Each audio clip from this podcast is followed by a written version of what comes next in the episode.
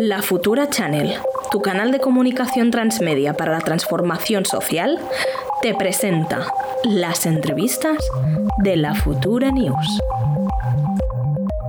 Bueno, tenemos con nosotras a Carlas Armengol, que, Carlas Armengol, que viene a presentarnos su libro uh, Collado. Él nos explicará un poquito más la experiencia personal que hay detrás de este libro, pero digamos, vamos a hacer un pequeño spoiler, ¿no? Que Carlas creció correteando, ¿no? Eh, los pasillos de, un bar, de una casa de comidas eh, familiar, y que desde ahí ya empezó a observar un poco el comportamiento de, de los clientes, de las personas, cómo se interrelacionaban. Creo que los bares son muy interesantes en general. Esto ya, yo de cosecha propia soy muy de bar, eh, y me parece muy interesante lo que se va moviendo en los bares, ¿no? Y cuando realmente ya hay un sitio que es como tu parroquia, acabas conociendo mucho las relaciones sociales de la gente, más allá de que te guste tomarte una cerveza y hacer unas bravas. Así que bienvenido. Gracias. Y bueno, este es el primer libro, ¿no? Que, es tu primer libro. El primer libro, sí. El primer libro, Carlas. Y que lo escribiste durante la pandemia, ¿no? bueno. O una parte. explícanos, explícanos cómo fue esta, esta el libro se, gestó... Bueno, empezó a gestarse hace muchos años, cuando el negocio que regentó mi familia durante 84 años decidió cerrar. Eso fue en el 2012 y ahí es como que empecé a a empezar a escribir relatos, a definir personajes. Digamos que lleva muchos años eh, trabajando, cocinándose, exacto.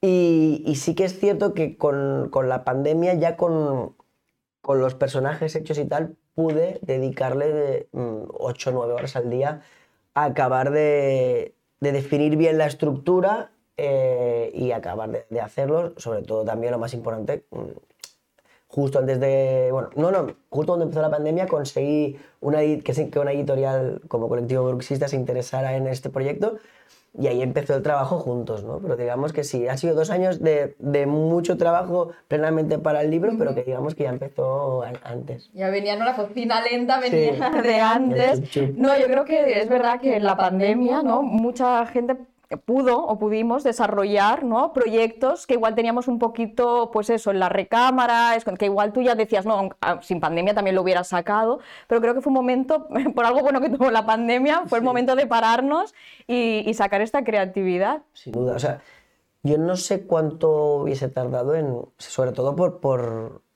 yo admiro a la gente que, que puede publicar y, trabajar, porque bueno, que, que vivan de escribir, creo que pocos pueden tener ese privilegio de, de, hacer, de tener como trabajo único el, el, escribir. Pero bueno, la gente que trabaja 8 o 9 horas al día y luego tiene tiempo para poder escribir lo veo complicadísimo. Yo sí que fue una época de, de, de, recluirme de cocooning, ¿no? de estar en casa y, y, completamente eh, absorbido, obsesionado con con esto, ¿no? Y pude dedicar ese tiempo, sí, sí, que de otra forma no hubiese podido. Ocho o nueve horas al día, has dicho, ¿eh? Me, flipa y también un mensaje para todo el mundo que, nos gusta escribir, que ocho o nueve horas al día es lo que necesitas eh, para, para que salga hacia afuera una cosa que ya tenías cocinada desde hace mucho tiempo en tu cabeza, ¿no? Pero requiere un esfuerzo y, una disciplina, ¿no? El escribir. Sin duda, y, sobre todo que a veces que que en un día dices, pero solo he hecho esto, y luego al día siguiente lo reescribes de nuevo porque es un trabajo, como bien decía Vilamatas, ¿no? de, de, reescribir constantemente, es algo que he aprendido en todo el proceso, ¿no? de, esa frustración, saber canalizarla, frustración de decir, esto no me gusta, ¿no? Eh, no está suficientemente bien, y cambiar, cambiar, cambiar, al final te das cuenta que todo ese proceso de cambio y de reescritura constante estás construyendo algo ya un poco con cara yo. Tú te criaste en Collblanc, que está entre Barcelona y Hospitalet, y en el libro hablas como bastante claro del proceso de transformación que, ha tenido la ciudad em, desde los Juegos Olímpicos, ¿no? de la gentrificación, ¿no? como han sido todos los, los cambios de la vida en el, en el barrio. Vamos a hablar de esto. Em, cuéntanos, ¿cómo ha cambiado la vida de los vecinos en, en Collblanc o en la ciudad de Barcelona? Bueno, yo el, libro está escrito desde la memoria, el recuerdo ¿no? del niño ¿no? que crece en, ese barrio, siempre intentando no caer en la nostalgia ni en eso de tiempos mejores, tiempos pasados, tiempos pasados fueron mejores, ¿no? Pero sí que yo tengo un recuerdo de un tejido eh, vecinal muy, muy sólido. O sea, hay un capítulo en el que hablo de, hablo, de esto, ¿no? De cómo mi madre, pues, eh, siempre consumía en, el- en los, en los comercios del barrio porque sabíamos que ellos venían también. Había matrimonios, familias que venían prácticamente, o trabajadores que venían todos los días a comer el menú a casa. Y entonces había como un, tú, bien, yo- tú me ayudas, yo te ayudo, ¿no? Y tengo un recuerdo muy bonito de, de ese, de, de esa infancia, ¿no? De, de- de ese apoyarse, de ese... em, por ejemplo, el barrio, eso sí que lo he hablado mucho en casa con mis padres, ha cambiado a nivel urbanístico a mejor. O sea, lo veo, es mucho más bonito que, que cuando yo era pequeño, y sobre todo cuando mis abuelos o mis tías, eh, o que, que- que eso era un campo de, de tierra, ¿no? La, la carretera de Coiblanc. Pero, pero sí que quizá el mercado, por ejemplo, ha perdido muchísimo, ya no tiene la vida. En el libro hablo mucho de, la, de la vida, ¿no? De que el, el mercado de Coiblanc era el, el- corazón que latía y que mantenía a, a los comercios de alrededor también vivos, ¿no? Y, y ha perdido muchísima, ha perdido muchísima energía. Em, también nosotros cerramos ya en la, nos pilló la crisis del 2008 y ya vimos cómo la, el día a día de- del bar, que, que, que- que siempre recalco que teníamos una función muy de, de centro de día, porque mucha gente venía pues a dejarnos cosas porque vendría el marido o la mujer a recoger o, o de dar de comer a, a pensionistas que, o gente viuda que no sabían hacerse ni un huevo frito y que venían ahí a, a que mi padre les hiciese una tortilla francesa pues para cenar, ¿no? o para comer. Y, y- y creo que en ese sentido sí quizás sí que, que ha cambiado a nivel de, de- de- de- de vida, ¿no? de, de tejido. No sé. Se ha roto un poquito esa Sí, yo comunidad. estaba pensando en, el- en la palabra, ¿no? En la comunidad, ¿no? Es Mm. como que se hubiera perdido más esta parte comunitaria. Y es verdad que, que hay cambios urbanísticos que podemos va- valorar, ¿no? Pues incluso sanitarios, ¿no? O sea, una carretera, una, un clavagara, o sea, hay temas que son positivos, pero es verdad que el, urbanismo también genera comunidad, ¿no? Porque depende cómo está configurada una ciudad, propicias más que haya espacios de encuentro o de desencuentro, ¿no? Y yo creo que pensando ¿no? en, en las transformaciones que, que también vivimos en Barcelona, ¿no? Un tema, las superillas no solo están pensadas porque sí, porque nos gustan los colorinchis y porque hay contaminación, sino porque detrás de eso, que primero es la lucha climática, segundo es la vida comunitaria, ¿no? Yo tengo la, la suerte de vivir en medio de la superilla de Poplano y es verdad que la vida, yo conozco más a mis vecinos ahora porque compartes calle que antes que compartías ascensor, ¿no? Yo vivo cerca ahora de, de- de la superilla de, de Parlament y re- tengo un recuerdo muy bonito de durante meses pandémicos de estos que nos dejaban salir a la calle de, ver gente compartiendo. O sea, sí. Gente jugando al ajedrez y, y se nota, ¿no? Es- es- esa, cómo parece como que se tejido esa comunidad revive un poco, ¿no? Sí. Bueno, dejando ya los cambios urbanísticos, a- me, ha hecho, me ha resultado curioso viendo un documento que dices, venían a comer a casa, ¿no? Estás, Este tema del bar, ¿no? Del negocio, casi como tu casa, ¿no? Y entiendo que esto, como tú has dicho, no es, auto, es muy autobiográfico, imagino que después hay partes que son basadas en. ¿Cómo ha sido este proceso de escribir desde algo tan tuyo? Porque a veces puede ser algo como, ay, mira qué fácil, pero también remueves muchas cosas. A ver, ha sido sim- lo defino siempre como usando la palabra terapéutico, porque, porque al fin y al cabo te estás abriendo, estás hablando de tu familia, estás hablando de, de recuerdos, todos los personajes, todo es real. Obviamente hay partes pues, ficcionadas, ¿no? O personajes o historias, relatos que están creados a base de, de muchas realidades, pero para mí sí que ha sido al fin y al cabo hablar de tu familia y, y de, de tus vivencias, ¿no? Pues, pues, pues que es, es abrirte un poco en canal, bueno, bastante. Y bueno, lo- lo- al fin y al cabo sale decirlo de casa porque es que pasábamos muchas horas. Mis padres pasaban, mi padre trabajaba 14 horas al día. O sea, yo conocí a mi padre cuando se ha jubilado y mi madre, eh, pues bueno, es la gran protagonista a la sombra de, de este libro porque es la que intentaba una familia que corría, iba contracorriente, ¿no? No, no teníamos vacaciones, no teníamos fines de semana, teníamos horarios que iban eh, totalmente a contracorriente del resto de la sociedad, pero bueno, ella intentaba siempre que fuésemos lo más normal eh, posible, ¿no? Todas las comidas, celebraciones, pues se, se hacían ahí, bueno, todas no, pero muchas sí. Entonces, pues, pues, pues es eso también. Recordar todo eso también es como revivir muchas A cosas. mí me ha recordado, yo que no sé si tuviste la entrevista que hicimos aquí a Silvia Subirós, que, que venía a presentar eh, un documental también que estaba diciendo, que era La cuina dels homes, y es que me estaba recordando todo el rato porque ella también... de- Ah, mira, ves. También hablaba ¿no? de este momento terapéutico y de reencontrarse con la familia, ¿no? de, de- de hablar de su familia desde otro punto de vista. Y digo, qué interesante ¿no? la, la vida de la hostelería, también con esta parte personal de ir- lo que decías tú, ¿no? de ir tan a contracorriente del resto de horarios, porque los bares están abiertos cuando nosotros salimos de aquí. Claro.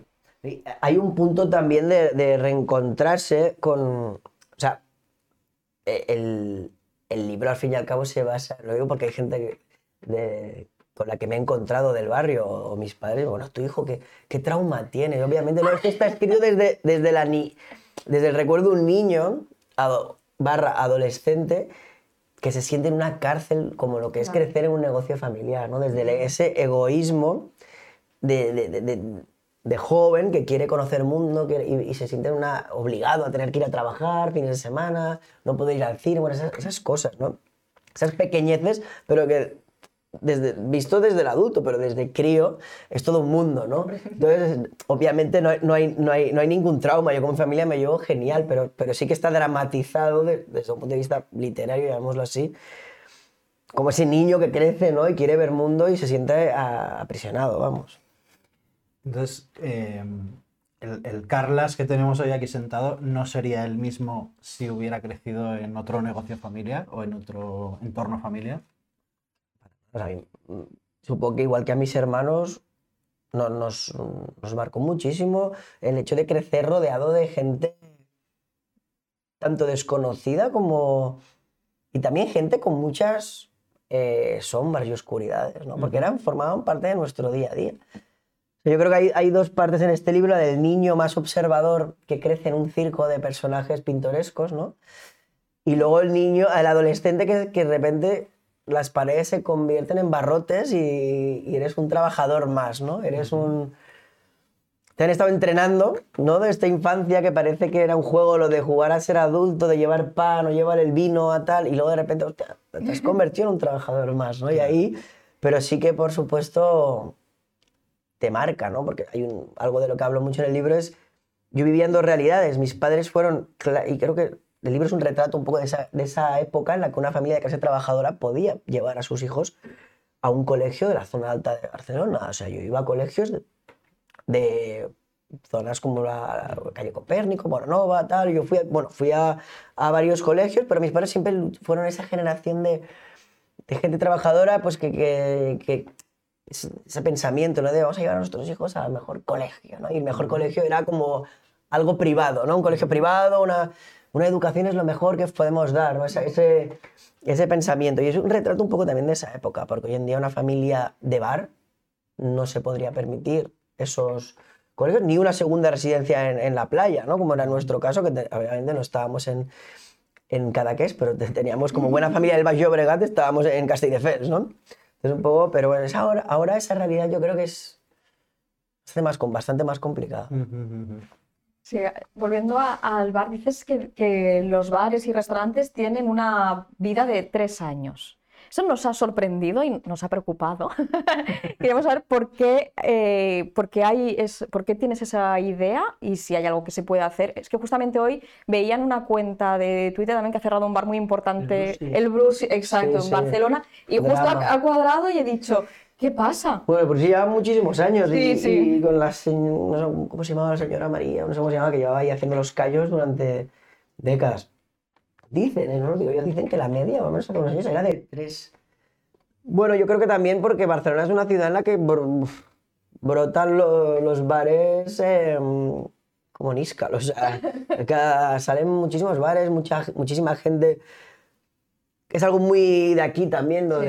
oye, pues voy a abrir un bar. Tengo cuatro ahorros, gente que no ha trabajado nunca en un bar, en hostelería, Mm. tiene cuatro ahorros y abre bares. Y es un, es un negocio que, es, que, que- que que porque mucho que tú vayas a bares y restaurantes no quiere decir que sepas gestionar Ya.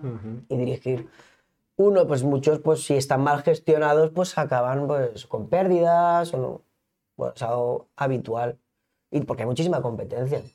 Y porque Barcelona, y ya No, no. es una ciudad muy ingrata en cuanto al hype. O sea, Barcelona, en cuanto a la gente está muy disponible, cuando abre un nuevo concepto, un nuevo bar, y todos la foto, van, pero enseguida se cansa rápido la gente de Barcelona. No, y necesitan nuevos estímulos constantemente y ir a hacer el check constante a la novedad. Si a veces aguantan más los bares que llevan muchos años, ¿no? Y siguen manteniendo su clientela más fija, o incluso los que somos de Barcelona y nos gustan más ese tipo de bares, ¿no? Que igual los bares que abren nuevos y que es verdad que hay esto de la moda, ¿no? Y que vamos todos a ese bar y después dices, bueno, pues podemos ir al de antes. No era para tanto. No era para tanto. Y esto, todo lo tendencioso al fin y al cabo acaba, pues. Pero esto abre un debate muy interesante sobre también cómo la gentrificación está llegando a los bares, ¿no? O sea, los bares que abren.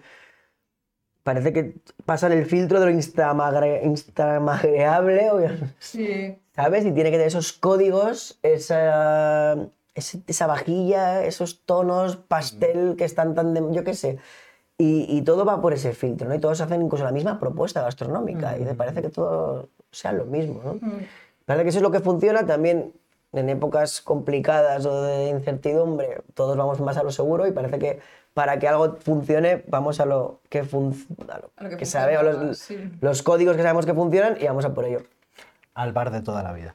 Eh, ahora que hablas de gentrificación, hablas también de, de- de la profesión de camarero eh, y de cómo se está perdiendo, ¿no? Y de cómo eh, cada vez más la profesión de camarero es como una profesión de, de- paso, de precariedad, de, unas condiciones durísimas de, trabajo y también del papel del, del delivery en, en toda la transformación de, este modelo, ¿no? Em, ¿Cómo ves? ¿Cómo ves la, la deriva que está tomando la hostelería, pero especialmente en cuanto a la precarización de, de camareros, camareras, delivery? El tema de ser personal siempre ha sido un gran debate en, en el sector. Eh, yo creo que hay muchas variables aquí a tener en cuenta. O sea, se, se ha dicho mucho en muchos medios lo de que la, la gente no quiere trabajar últimamente, ¿no? Pero claro, es que no se, o se, se habla poco de, de la precariedad del sector en cuanto a, es algo muy habitual, pues mm, siempre trabajar con turnos partidos, eh, tener solo un día de fiesta, no tener nunca dos días seguidos, fines de semana, no cobrar horas extras, es algo muy habitual que ya directamente en una entrevista de trabajo te digan, mira, vas a trabajar 40 horas, pero te vamos a dar de contrato 20. Ujú. Es algo súper habitual, es muy normalizado, o sea, está muy normalizado. Yo lo, incluso lo, con gente que, que, que dirige eh, negocios de bares y tal, como, esto es como lo habitual. Entonces, claro, la gente está cansada. Eh, luego, por otro lado, sí que es cierto que falta formación, eh, pero también es cierto que, claro, hay muchos bares y restaurantes dirigidos por gente que realmente no, no, no le gusta. Creen lo que decíamos, ¿no? Tienen cuatro ahorros, lo abren, no saben dirigir. Claro, si tú tienes la persona responsable de ese negocio que no sabe dirigir, no sabe liderar, no te transmite esa pasión también por el negocio y parece que, que solo esté ahí por ocio, ¿sabes? Para beber, así dicho, sencillamente, para beber y comer con sus amigos, su familia y te, te- te- tú como trabajador tampoco vas a respetar ese trabajo, creo, ¿no?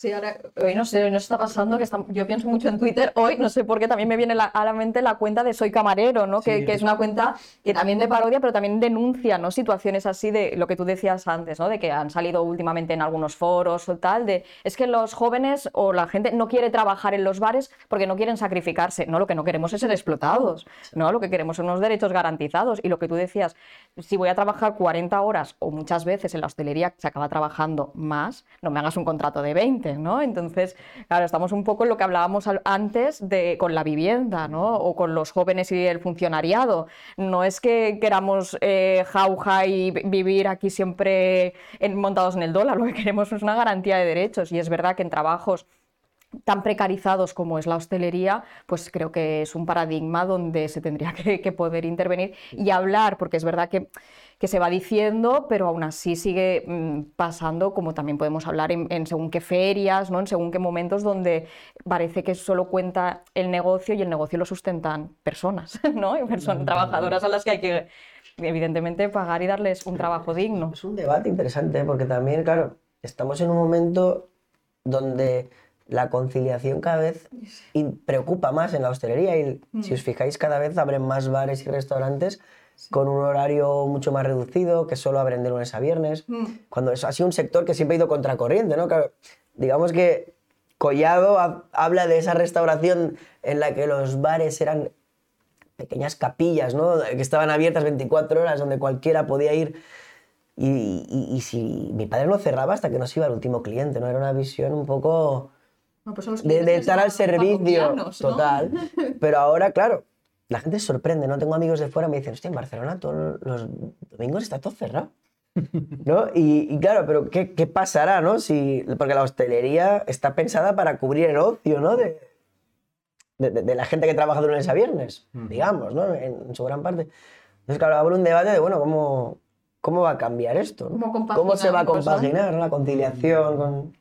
Sí, sí, bueno, estamos llenos de, contradicciones. También queríamos ahondar un poco en lo que has dicho antes, ¿no? Que vienes de, que dices, ¿no? Vivía entre Coiblán y las Cors, ¿no? Porque al final donde uno se educa, donde va al cole, también es donde tiene los amigos, ¿no? Porque normalmente, seguramente tendrías también amigos que, que iban al bar, pero también muchos amigos de, de, la escuela, ¿no? Y parecen realidades sociales diferentes, ¿no? Y es verdad que, que venimos de una generación donde muchos de nuestros padres pensaron que una educación privada o concertada garantizaba eh, un derecho que, ellos igual no habían tenido, que era el de la educación de calidad. Creo que por suerte eso, gracias a la educación pública y la apuesta que se ha hecho, ha cambiado.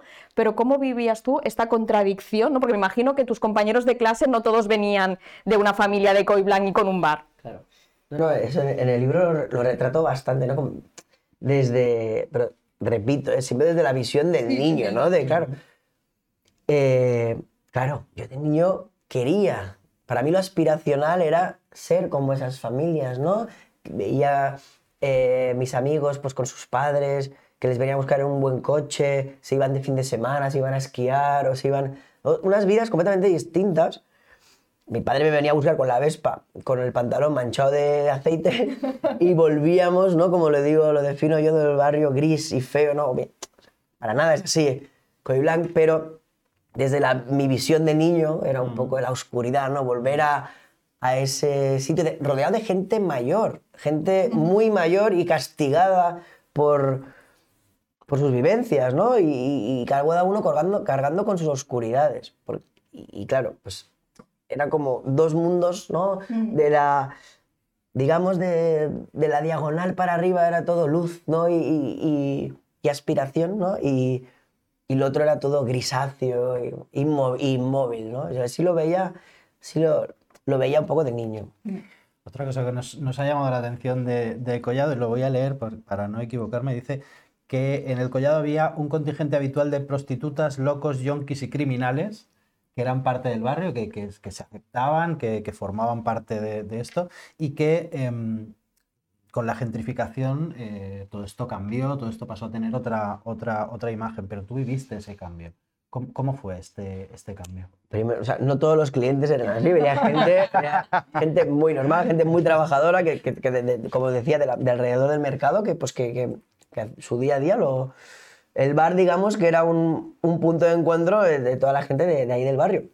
Pero sí que es cierto que yo de pequeño tengo mucho recuerdo de, o sea, la, heroína pegó fuerte en, todos los lados. Pero yo, en lo que era mi mundo en aquel momento, que era mi barrio, yo recuerdo ver gente, pues eso, que venían a, robar la recaudación de la máquina del, la cabina de teléfono, ah. o que iban a inyectarse heroína en el lavabo, ¿no? Entonces yo tengo un recuerdo de, de eso estar como bastante normalizado y, de gente, pues eso, pues muy, castigada, ¿no? Esto, gracias a Dios, también ha cambiado, pero creo que porque también tenemos muchos más sistemas de alerta.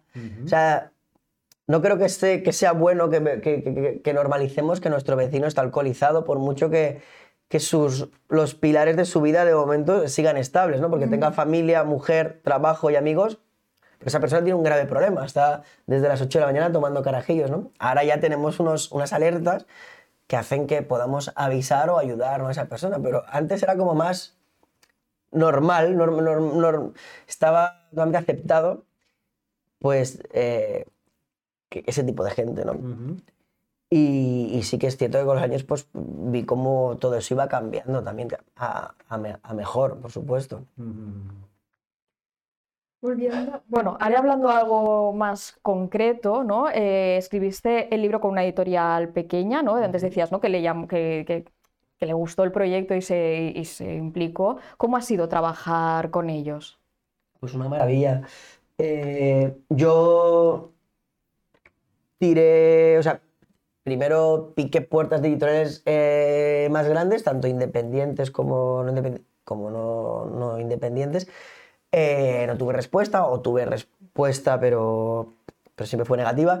Entonces, el- conecté muy bien con ellos porque ellos vienen del mundo del fanzine, siem- muy orientados a, a la subcultura, a, a los márgenes, ¿no? a tocar temas un poco olvidados o que interesan a minorías. Y bueno, eh, la historia les encantó y sobre todo lo bueno de trabajar con una editorial independiente de, de este tipo es que ha sido un trabajo, eh, un viaje juntos, ¿no? Porque ellos apostaron por mí, pero yo también aposté por ellos. Aparte de tener una gran amistad, eh, pues, pues notas que ha habido mucho amor también en, en todo lo que es el, el- el apoyarme. No ha habido para nada un sentimiento de mercantilización. Obviamente es un negocio esto. eh, eh, el romanticismo de su época de fanzines ya pasó, pero ahora pues obviamente pues quieren, quieren ganarse la vida como todos. Pero ha sido, la experiencia ha sido muy, muy buena. No sé cómo, me hago esa pregunta, no sé cómo hubiese sido Con si hubiese con otra editorial. que saca muchos más, muchas más tiradas, muchos más números, que, que al fin y al cabo yo he sido como uno más del equipo. Me lo he sentido muy así. Qué guay. Eso es súper importante. Sí. Qué guay. Em, para acabar, Carlas, que se nos acaba el, el tiempo. Hay ¿Ya? una, hay una última. sí, sí, hay una esto- última. sí, estamos sí, aquí sí, animados y Bueno, es que yo ahora tengo muchísimas ganas de leerlo que Sí, todavía no lo he leído. Em, una pregunta un poco random que le hacemos a todas las personas que pasan por, por esta mesa. Em, estamos en un momento histórico, lleno de momentos históricos y lleno de cambios históricos y, y, ¿no? y lleno de crisis dentro de crisis dentro de crisis. ¿Qué, qué- qué- qué hacemos con esto? O sea, la pregunta es, ¿cómo, cómo arreglamos el mundo eh, dentro de estas crisis, dentro de crisis, de momentos históricos, dentro de momentos históricos? Y, y como la pregunta es un poco abierta, filosófica, se te puede ir la olla. respondiendo Tendríamos que transformar esto en una barra de bar, porque es pregunta, es pregunta muy de barra de bar. Pues, pues la verdad que no tengo ni puñetera idea. Pero sí que hace tiempo que, que- que lo comento con amigos, ¿no? Y yo me he dedicado muchos años a, a- Yo soy psicólogo de formación y me dediqué al tema de la investigación de mercados, a asesoría de consultor para grandes marcas sobre cómo innovar o cómo conectar, conectar ¿no? con, el, con el corazoncito de los consumidores. Yo desde hace ya unos años dejé eso y me vol- volví a la restauración. O sea, yo ahora llevo, llevo la el bar cafetería de una librería. He estado durante años dirigiendo otro bar de aquí de Poblano y me he dado cuenta que, siempre lo digo, ¿eh? o sea, lo que nos va a salvar, no lo sé, no, obviamente lo dices así, pero es, es trabajar con, con la persona, la gente que tengas cerca. O sea, volver un poco a... a- o sea, yo me siento su- mucho más puro dando de beber y de comer a la gente del barrio, a los trabajadores que tengo a mi alrededor, gente que pasa. O sea, venimos quizá esa educación de, no, no, has de aprender inglés, porque has de cruzar fronteras y has de dominar el mundo, ¿no? Y, ahora, y eso nos, nos ha llevado, vamos, al... nos, está, nos está llevando por el, por el precipicio. Creo que al final volver a ese tejido, ¿no? A trabajarlo, a consolidarlo, trabajando con la gente que tenemos cerca, eh, creo que es lo único más o que nos puede, no al menos salvar, pero durar unos añitos más, vamos. Maravilla, me ha encantado la Sí, respuesta. con esta respuesta, con esta- No de- no yo creo más. que es una apología a la comunidad, al sentimiento de comunidad, a la hermandad, ¿no? A- a- al estar con el que tienes al lado, porque cuando dices, ¿no? Cuando le das de beber o comer al trabajador que pasa por aquí, también sabes si está bien, si no, si necesita algo, si tiene una preocupación y lo que decías, ¿no? Esto se podría transformar en una barra de bar porque ahí es realmente donde se pueden tener también conversaciones más íntimas, que igual en otro sitio cuesta cuesta más. Así que bueno, vamos a dejar la entrevista aquí. Ha sido muy interesante. Os recordamos de Carlas Armangol, eh, Collado, La maldición de una casa de comidas, escrito desde esta visión de niño, pero con reflexiones tan interesantes como las que nos has estado compartiendo aquí, Carlas. Gracias. Aprovechamos para San Jordi, un libro básico para regalar. Regalable. Y una vez pase San Jordi podéis seguir leyéndolo. Yo me lo voy a autorregalar. Venga. Gracias, Pues- muchas gracias. Pues gracias por venir. Y nada, Futurers, creo que es momento de despedirnos, Jordi. Sí, nos vamos, por hoy ya estamos. Esta tarde tenemos un nuevo programa de Kilómetro Cero, donde vamos a hablar de un tema también súper importante, que es eh, la segregación escolar. Aquí, en esta misma mesa, en este mismo canal, a las 7 de la tarde. No os lo perdáis y nos vemos prontito y regalad muchos libros. Pues nada, bon Sant Jordi.